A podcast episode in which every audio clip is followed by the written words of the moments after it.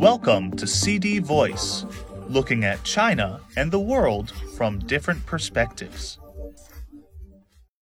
Multiple cities across the country are experiencing new COVID 19 outbreaks, forcing local authorities to roll out measures to curb transmissions, such as confining residents at home and delaying students' return to school.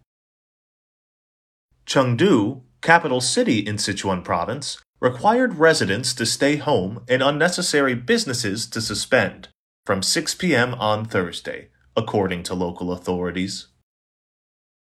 Households can send one family member to go out once a day to buy daily supplies with a negative nucleic acid test result from within 24 hours, said Zhang Jinquan, head of Chengdu City Bureau of Commerce, adding that the supermarkets and farm produce markets will be open on Friday to guarantee the supply of fresh vegetables and meat.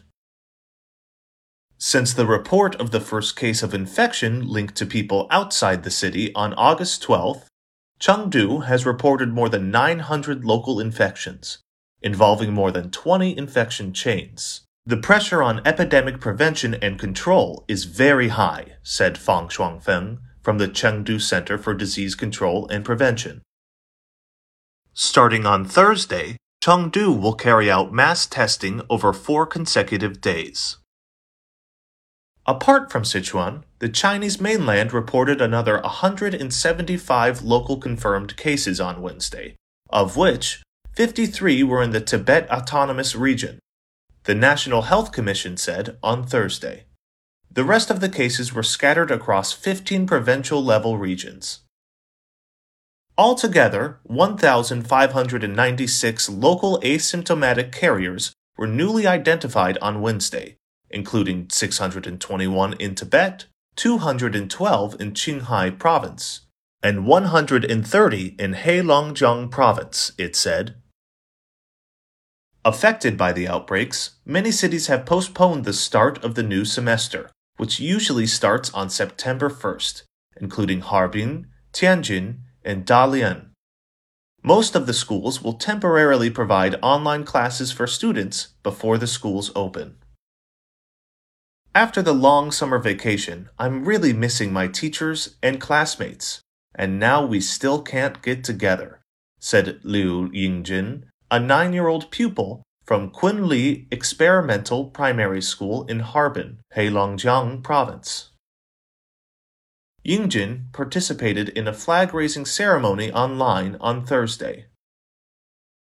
A dance training center in Futian district of Shenzhen, Guangdong Province, is under legal investigation for its possible involvement in a cluster of COVID 19 infections, local authorities said.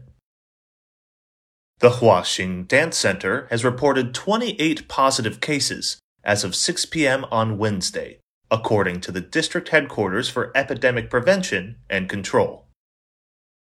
Shenzhen reported 62 positive cases on Wednesday, with 26 of them connected with the dance center, the city health authorities said. Tibet's seven prefecture level cities have basically realized zero COVID 19 status at the community level, authorities said at a news conference on Thursday afternoon. The region has been making solid progress in its battle against the latest COVID 19 outbreak, Chodar, Deputy Secretary General of the regional government, said at the conference. I am Ryan Usher. That's all for today. For more news and analysis, buy the paper. Until next time.